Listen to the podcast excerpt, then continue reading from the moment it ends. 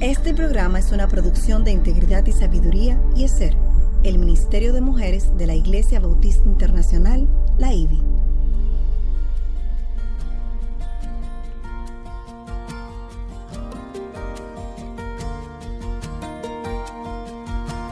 Engañosa es la gracia y vana la hermosura.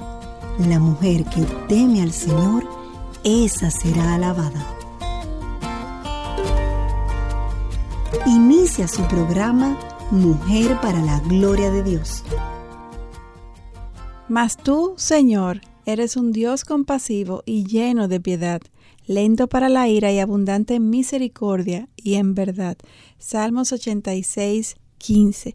Bienvenidas a Mujer para la Gloria de Dios, quien les habla Aileen Pagante Salcedo y nuestra querida Katy Cheraldi de Núñez. ¿Cómo estás, Katy? Bien, Aileen, ¿cómo está todo? Muy bien, muy agradecida al Señor de poder estar aquí nueva vez contigo, acompañándonos. Te echamos de menos, pero tu, eh, tuvimos la oportunidad de compartir con hermanas muy queridas que eh, pudieron estar aquí. Que siempre está fiel a nosotras. Claro, como parte del equipo que somos, eh, Mujer para la Gloria de Dios. Amén. Este espacio, Mujer para la Gloria de Dios, es una producción del Ministerio de Mujeres ESER de la Iglesia Bautista Internacional bajo la sombra del Ministerio de Integridad y Sabiduría y es transmitido a través de Radio Eternidad en su dial 990 o por las redes en radioeternidad.com. Les invitamos a suscribirse al canal de Radio Eternidad en YouTube darle me gusta a este video, compartirlo con otros para que este contenido pueda ser de edificación para muchos. Y este programa que hoy compartimos dentro de esta serie de Moisés le hemos titulado Mujer ¿El pecado siempre trae consecuencias? Una pregunta que tal vez pareciera muy obvia, pero sin embargo es bueno reflexionar sobre lo que nos lleva. Así mismo es. Estoy haciendo el libro Armadura de Dios. Con, la armadura de Dios. Sí, con mi grupo pequeño. Una de las cosas que estudiamos la, semana pasada fue que Satanás siempre se presenta lo que luce muy bueno, pero él deja fuera esa, esa letras chiquitica de lo que bien y después que lo hace. Y eso es exactamente de lo que hacemos. Las, estamos hablando hoy, las consecuencias. La consecuencia del pecado. Y gracias a Dios por todos aquellos que nos apoyan con su sintonía y mensajes. En verdad es una bendición poder compartir con ustedes. Dios nos permite encontrar la respuesta a esta pregunta del título de este mismo programa. Y para que puedan sacar mayor provecho personal al contenido de Mujer para la Gloria de Dios, estamos posteando en Instagram algunas preguntas para su reflexión personal. No dejan de responderlas. Y como siempre, antes de iniciar con nuestro estudio, vamos a presentarnos a nuestro Señor en oración. Aline, ¿tú podías orar para nosotros? Amantísimo Padre y Dios, te damos tantas gracias, Señor, porque por tu fidelidad, por tu provisión, por el Espíritu Santo que mora en nosotros podemos estar aquí en este tiempo.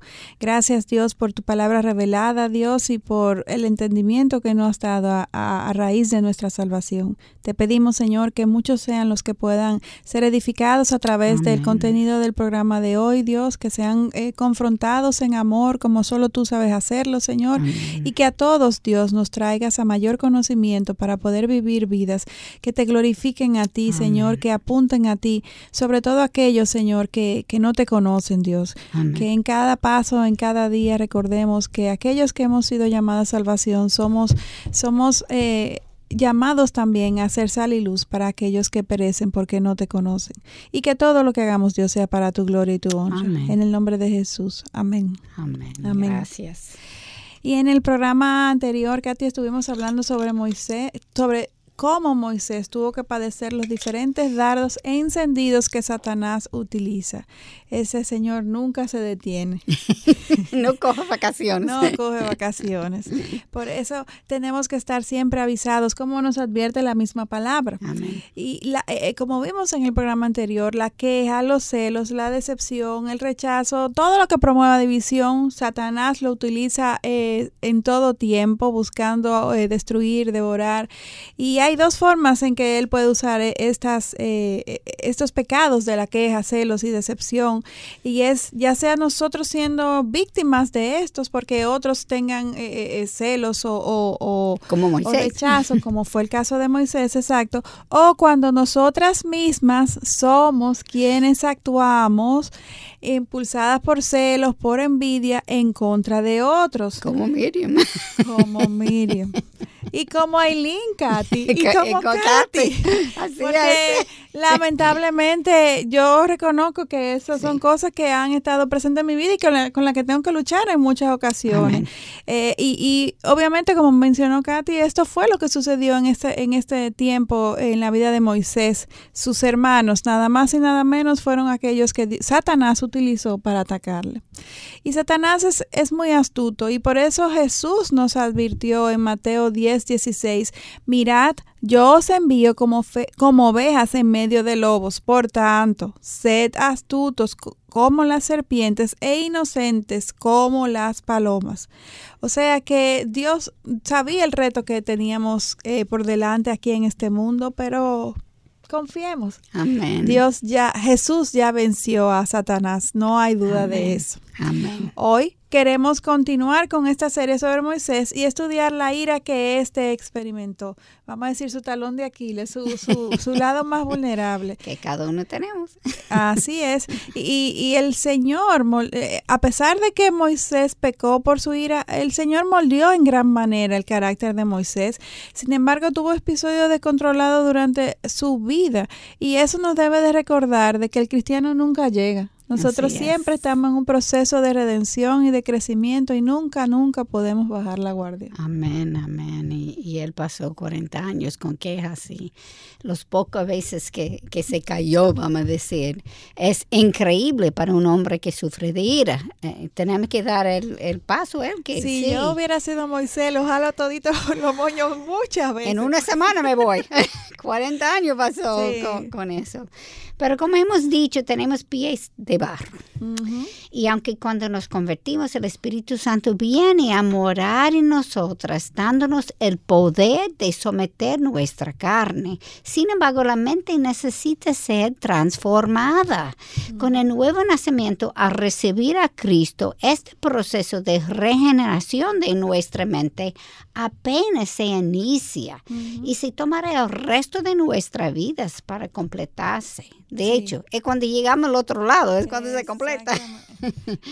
Pablo nos dice en 2 Corintios capítulo 5, versículo 17, de modo que si alguno está en Cristo, nueva criatura es. Las cosas viejas pasaron he aquí son hechas nuevas. Y en 1 de Corintios capítulo 2 versículo 16 leamos, mas nosotros tenemos la mente de Cristo. Y antes de continuar con la vida de Moisés específicamente, quiero indagar sobre qué es la mente de Cristo. Cuando nos convertimos, tenemos la capacidad de tener la mente de Cristo porque el Espíritu Santo viene a morar en nosotras y entonces podemos comenzar a entender la revelación que Dios nos ha dado en su palabra. Por eso Pablo explica que los no creyentes no pueden entender las cosas del Espíritu de Dios porque estos disciernen espiritualmente. Porque no, estos no disciernen espiritualmente.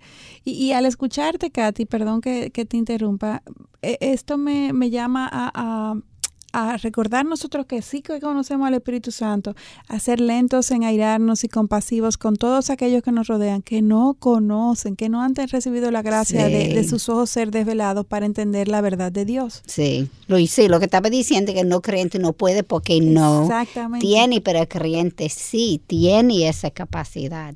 Y para el momento de nuestra conversión, albergamos muchas creencias opuestas a la verdad de Dios y que tenemos que reemplazar para acercarnos a esta mente de Cristo. A medida de que estudiamos la palabra, que reconocemos nuestros patrones pecaminosos, y eso es importante, yo necesito saber dónde está mi debilidad. Y el Espíritu Santo nos da convicción de pecado para arrepentirnos. Es que entonces aplicamos sus mandamientos a nuestras vidas. Amén. Así es ese proceso de redención. Y entonces aplicamos lo que Romanos 12.2 nos enseña. Y no os adaptéis a este mundo, sino transformaos mediante la renovación de vuestra mente para que verifiquéis, verifiquéis cuál es la voluntad de Dios, lo que es bueno, lo que es aceptable y perfecto. O sea que la voluntad de Dios es que tengamos la mente de Cristo. Cuando venimos a la salva, eh, cuando somos salvos, eh, recibimos al Espíritu Santo y comienza entonces este proceso de, de regeneración. Así es. Ahora, para estudiar los patrones de ira en Moisés, regresemos entonces a Éxodo 2, cuando éste mató a un soldado egipcio porque estaba golpeando a un judío que él ni conocía, algo que parecería como a los ojos del hombre bien porque estaba defendiendo a su pueblo. Y, sin embargo no fue así como vimos, como vemos por las consecuencias que Moisés recibió. Y, incluso como mencionamos en la, al principio de esta serie, este fue un acto de Moisés que fue premeditado, porque antes de este proceder, él se aseguró de encubrir su acción y hasta escondió el cadáver del egipcio en, la arena. Y este accionar de Moisés tira por el suelo el argumento de que a mayor educación, menos violenta es la persona. Una gran mentira que hasta el día de hoy se promueve en el mundo.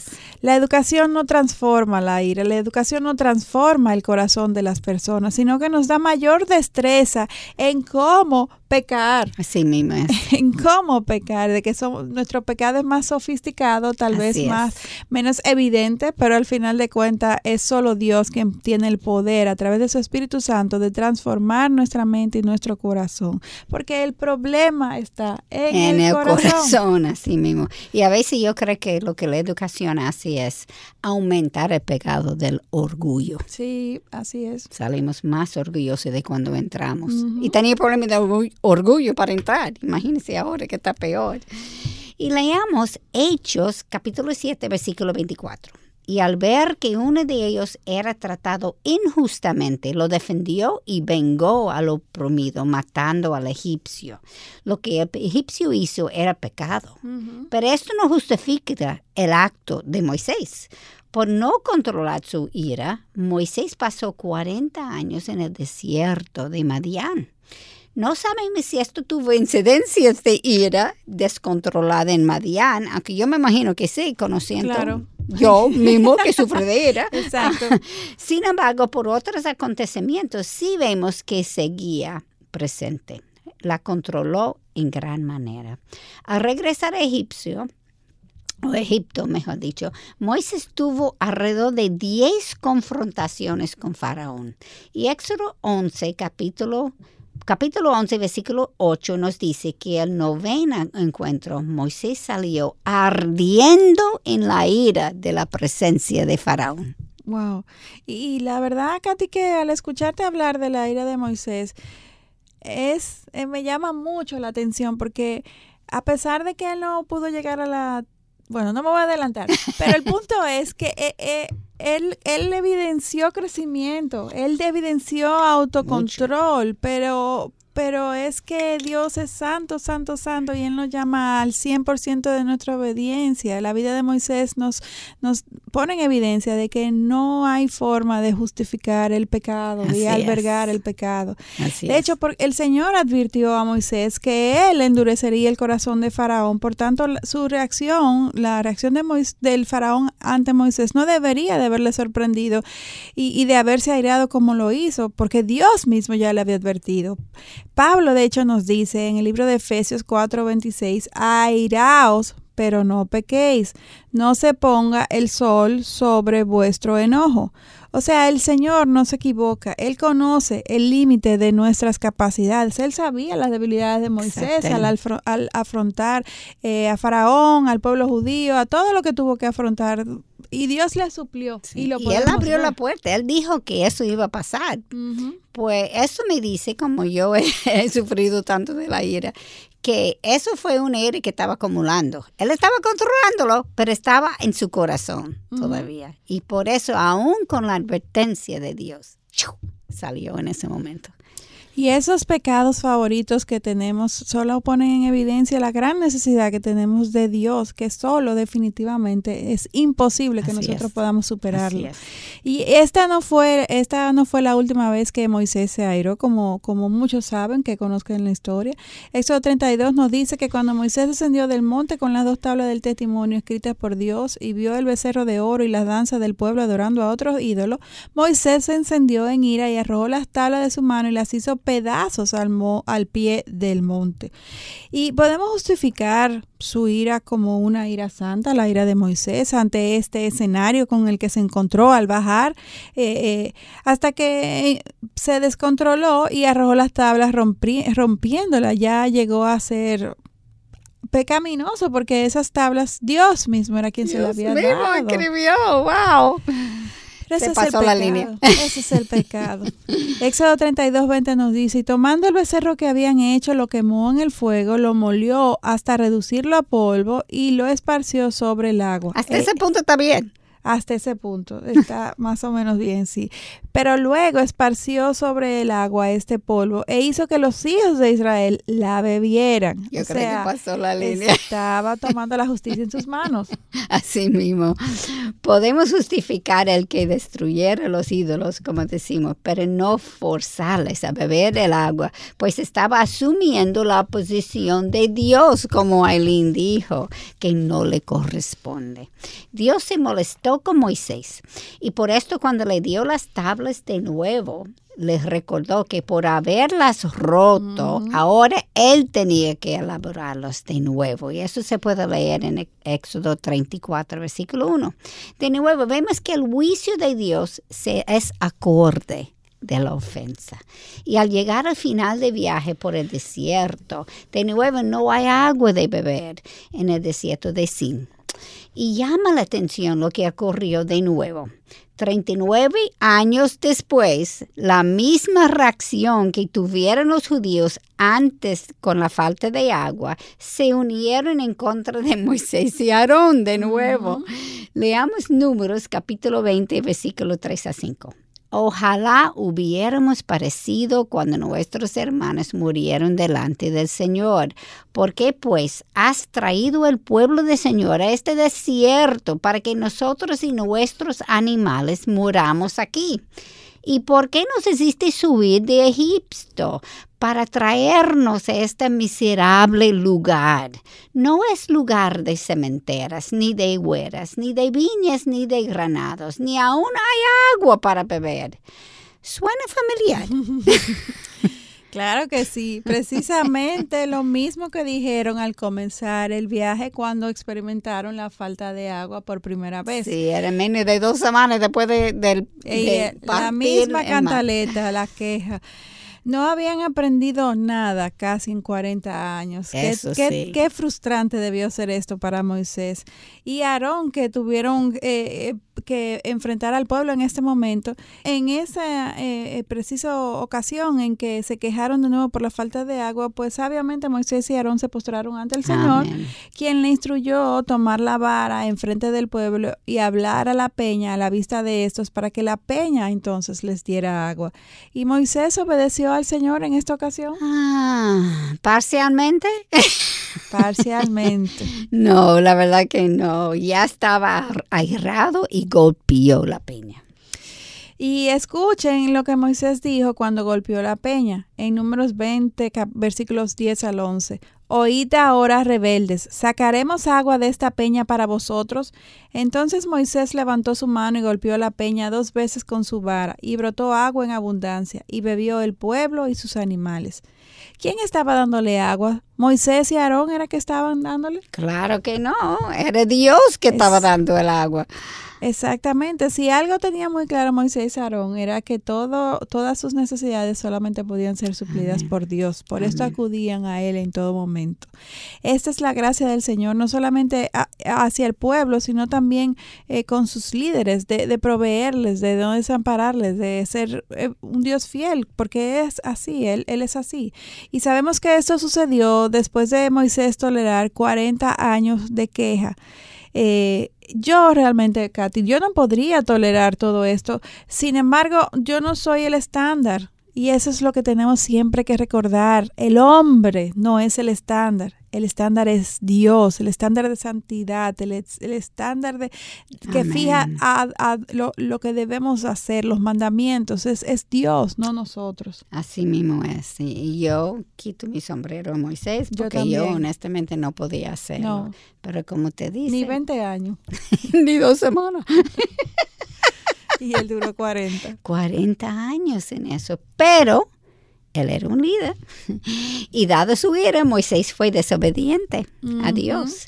Y aunque todos los creyentes deben representar bien a Dios, los líderes están llamados a un estándar más alto, como Santiago capítulo 3 versículo 1 nos enseña. Hermanos míos, no os hagáis maestros muchos de vosotros, sabiendo que recibirme recibiremos un juicio más severo. ¿Y por qué? Porque a todo el que se le ha dado mucho, mucho se demandará de él. Y al que mucho le han confiado, más le exigirán. Eso es Lucas capítulo 12, versículo 48. Y leamos en Números capítulo 20, versículo 12, la disciplina que Moisés y Aarón, Aarón recibieron porque vosotros no me creíste a fin de tratarme como santo ante los ojos de los hijos de Israel, por tanto no conduciréis a este pueblo a la tierra que les he dado. Ouch. Ouch. Wow. Estos habían trabajado por 40 años para llegar a esta tierra y por tan solo fallar en algunas de las instrucciones del Señor, no iban a entrar en esa tierra. Ellos sabían que Dios cumplirá su promesa, pero a través de otra persona. Qué triste. En Deuteronomio 3 leemos que Moisés rogó tres veces al Señor quitarle este juicio. Sin embargo, Dios le ordenó subir a la cumbre de Pisca para tan solo observarlo todo y le confirmó que no cruzaría el Jordán, solo habría de animar y fortalecer a Josué, porque él pasará a la cabeza de este pueblo, y él les dará por heredad la tierra que tú verás. Yo me imagino al alma partido. Eso fue su anhelo por 40 años. Wow, sí. Y, tanta lucha que cogió eh, en, dirigir a este pueblo.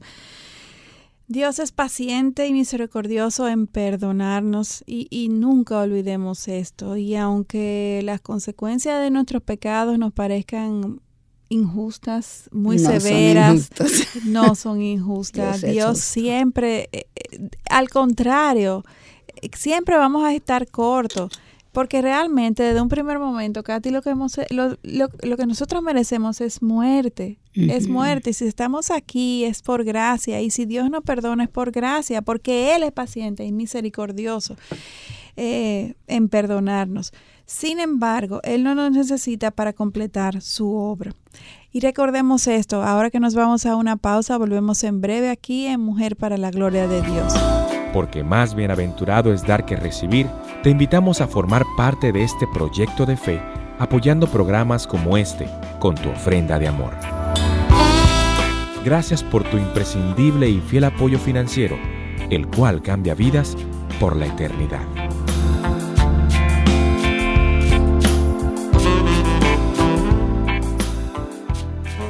Continuamos en Mujer para la Gloria de Dios. Estamos en esta serie de Moisés ya en los últimos capítulos y este programa lo hemos titulado Mujer, el pecado siempre trae consecuencias? Es una pregunta con una respuesta que es muy obvia, sin embargo, ¿cuántas veces nos dejamos envolver por el pecado y, minimizamos, no pensamos en las consecuencias, nos dejamos engañar? Cuando la realidad es que como vimos en la, en la vida de Moisés, quien pecó comparativamente un pecado, un pecado que a ojo humano pareciera pequeño, pero que vimos que las consecuencias fueron funestas para el resto de su vida. Eh, él elegirá Entonces, como vimos, eh, Dios al descartar a Moisés, pues él elegirá a otra persona para demostrar su misericordia al pueblo. Y este fue Josué. Todos los judíos adultos en este tiempo de los 40 años pues habían muerto en el desierto antes de llegar, así como los líderes y hasta Moisés no llegaría. Dios habría de usar la próxima generación para continuar su obra. Santiago 1, 19 al 20 nos dice claramente, cada uno sea pronto para oír, tardo para hablar, tardo para la ira, pues la ira del hombre no obra la justicia de Dios. la ira del hombre no obra la justicia de Dios. Por más piadoso que sea este hombre, nunca va a alcanzar lo que es la justicia perfecta de Dios. Por esto Moisés quedó tan lejos de, cumplir con, la justicia de Dios, porque Él es el único que puede actuar con justicia en su ira, porque es una ira santa. Ningún hombre tiene una ira santa. Nosotras perdemos el control y juzgamos según nuestra justicia. Y al no poder conocer realmente las intenciones del corazón del que está frente a mí, que, me, que ha pecado, que me ha, hecho daño, pues la justicia humana, mi justicia, es realmente injusta. Así es. Y esto es algo que, que le dejamos para que lo rumeen y lo piensen, eh, para que entiendan eh, la, eh, cómo funciona el, el, corazón humano. O sea, ¿cuáles son entonces las lecciones que podemos aprender hoy de Moisés? Bueno, primero por el pecado las posiciones de liderazgo se pueden perder. Estas no son inamovibles, al contrario. Aun cuando Moisés es un gran ejemplo en muchas cosas, Dios es el estándar y no la criatura. Así es. Y lo que me viene a mente es la vida es una constante prueba. Claro. Dios controla las circunstancias para que podamos trabajar en nuestros pecados, en nuestro carácter y fortalecer nuestras habilidades y dones. Solo así podemos ser más como Cristo y reflejarle mejor mientras caminamos aquí nos toca a nosotros accionar intencionalmente con el poder y la convicción que nos da el Espíritu Santo. Debemos estudiar las escrituras para aprender cuál es su voluntad, que es bueno, aceptable y perfecto. Luego meditar en su significado para aplicarlo. Eso es tan importante, aplicarlo en nuestra mm. vida. Yo siempre me siento que estoy diciendo la misma cosa, pero yo puedo estudiarlo, yo puedo memorizarlo, yo puedo meditar sobre esto, pero si yo no estoy aplicándolo, es que yo creo, Katy, que, que tu inquietud es válida porque la mayoría de los cristianos ahí es donde más fallamos. Tenemos mucha Biblia, mucho conocimiento, pero, pero, mi vida no cambia. Yo soy un fariseo entonces, estudiando pero no aplicando. Eso es tan, tan, tan importante. Y siempre orando, rogando a Dios para que sean cambiados nuestro corazón engañoso y nuestra mente entenebrecida tenemos mentes entenebrecidas, no tanto como antes de venir a Cristo, pero nosotros... En proceso de regeneración. Exacto. Pero venimos de la oscuridad. Exactamente. Pues siempre hay áreas que el Señor está cambiando, está revelando para que nosotros podamos aplicar lo que estamos leyendo. Y no solamente quitar esa tiniebla, reemplazarla Por su luz. con la luz. Y siempre tenemos que recordar que cuando pecamos, estamos desobedeciendo al Señor y desplazándole del primer lugar en nuestras vidas. Esa es la realidad. Recordemos que la desobediencia es producida por nuestra incredulidad, porque no creemos en sus promesas. Esa es la realidad. Amén. Suena duro tal vez para muchos aceptarlo, pero es la realidad. Es la realidad. Leamos en números 20, 12, donde dice, porque vosotros no me creísteis a fin de tratarme como santo ante los ojos de los hijos de Israel. Por tanto, no conduciréis a este pueblo a la tierra que les he dado. Moisés reaccionó con incredulidad y éste tuvo suficiente evidencia de que Dios era el Dios soberano sobre todos los dioses, de que ese Dios podía controlar la naturaleza y con la orden bastaba de Moisés eh, eh, asignado por Dios para sacar agua de una peña. Una peña es una piedra pero en su ira, Moisés en ese momento hizo más allá de lo que Dios le pidió y golpeó la peña y desobedeció a Dios y evidenció incredulidad. La Biblia no nos da la razón de la reacción de Moisés e, e, exactamente, sin embargo todo apunta, como mencionamos, a que, fue un acto de, de, ira eh, eh, basado en incredulidad. Dios no nos juzga solamente por nuestras acciones, sino también por nuestras motivaciones. Él, él lo que más observa es cuáles son las motivaciones de, de nuestro pecado. Él sondea los corazones. Amén, así nos dice la palabra. Y un hecho, importante aquí es que la desobediencia pública de un líder es peor porque no testifica bien de Dios. Se supone que, un líder es una persona que tiene una mayor fe, una, eh, mayor, un mayor conocimiento de Dios y cuando éste falla, pues queda, vamos a decir, mal, peor parado el, Dios en quien hemos confiado. En la mente de, de, gente inmaduros, vamos a decir. Todos estamos en diferentes etapas de madurez. En la mente, en la mente del ser humano, exactamente. Sobre todo aquellos que son más inmaduros en la fe. Cuando un líder cae, su impacto en la iglesia es obviamente mayor. Y aunque Dios puede redimir el pecado, porque así lo ha hecho y lo hemos, podemos testificar de esto, e incluso fortalecer la iglesia por el pecado de, algunos, no pasa por alto el que se haya manchado la gloria de, nuestro Dios. Eh, y esa es la realidad. Así mismo. Y esto es justamente lo que Números 20, versículo 12 dice. No me trataste como santo ante el pueblo. Y esto es para todos los cristianos, aunque más para los líderes, como tú dijiste, Aline. El mundo cada vez más está buscando razones para desvalidar el cristianismo, para no creer.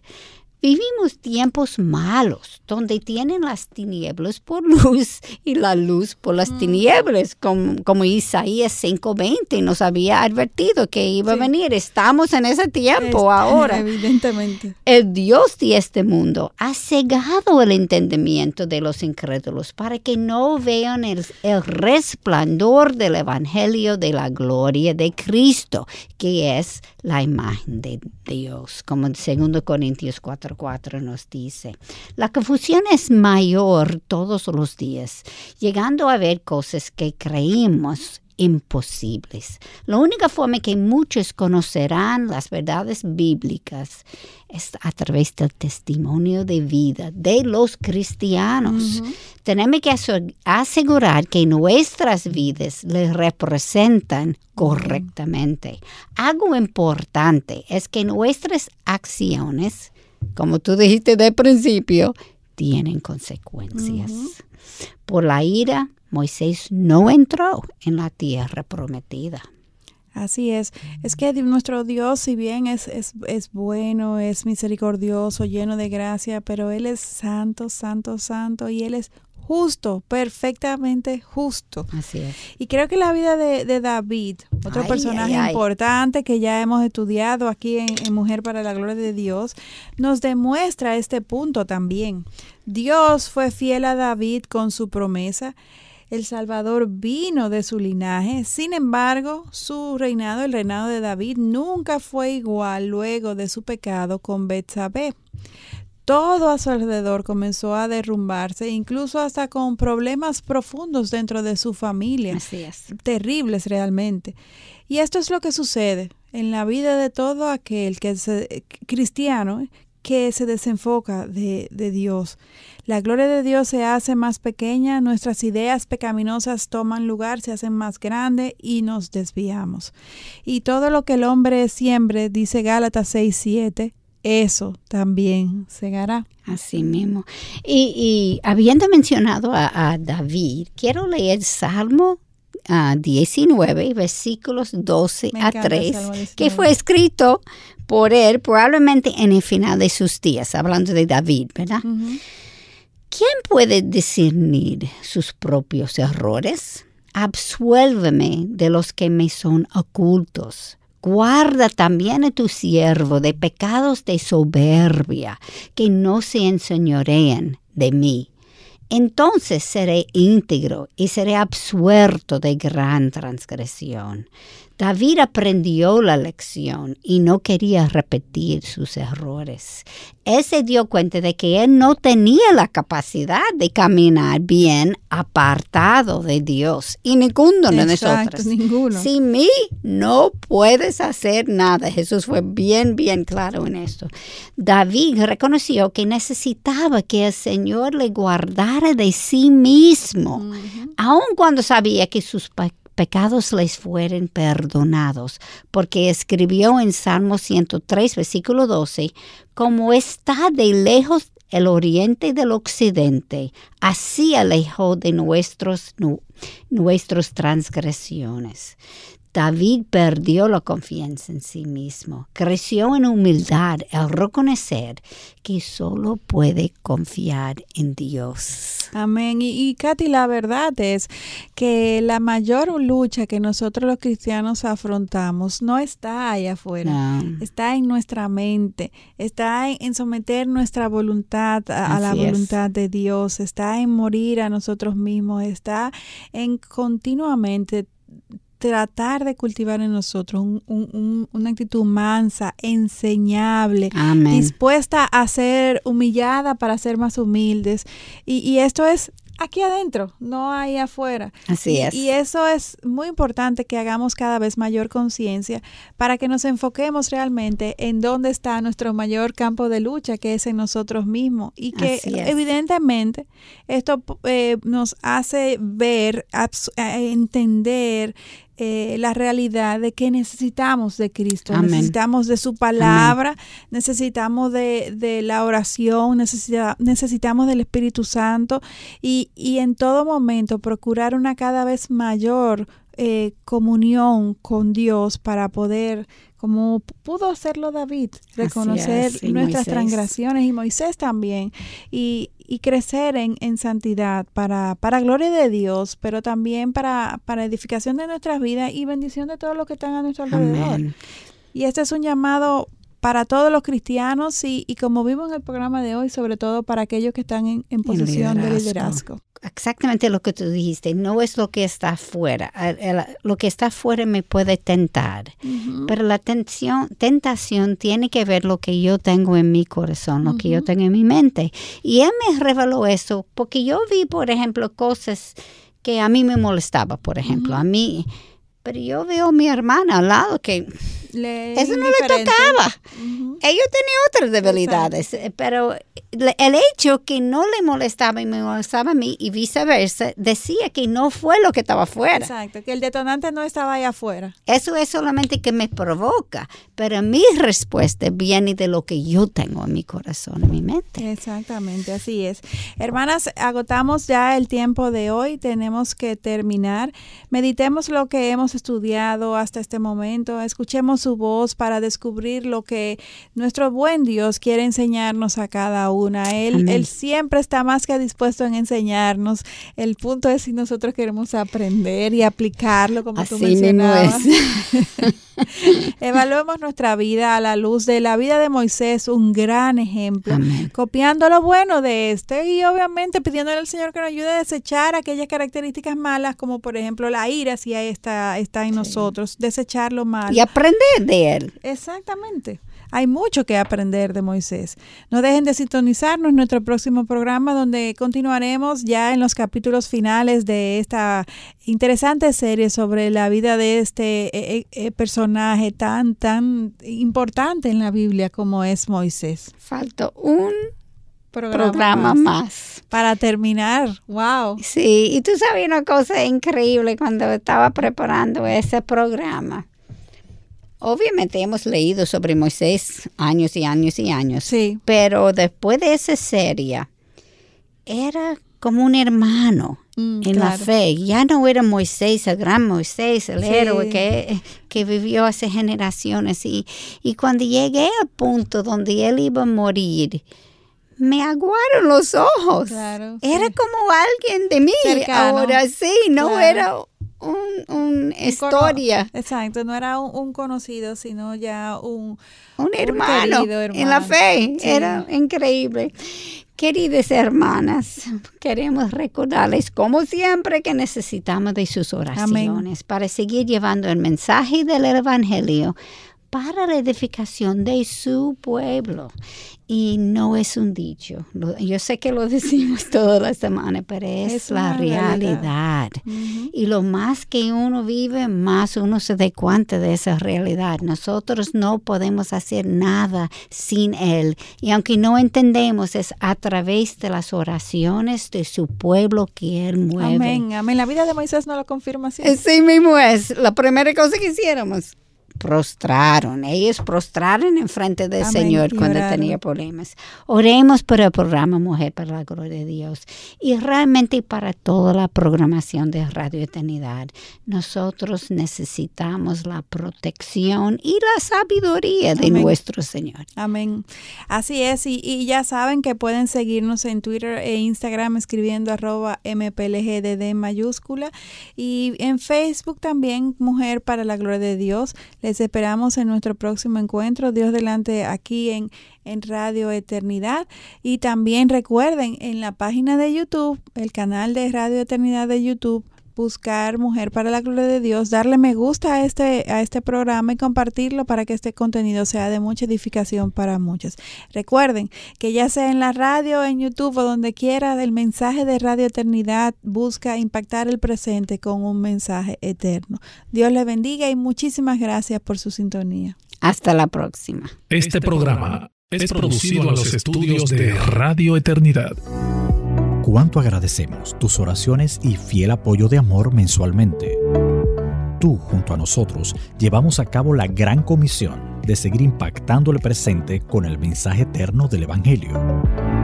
Si estás interesado en contribuir, entra a nuestra página web radioeternidad.org o llámanos al teléfono 809-566-1707 para que te enteres cómo puedes contribuir con este ministerio.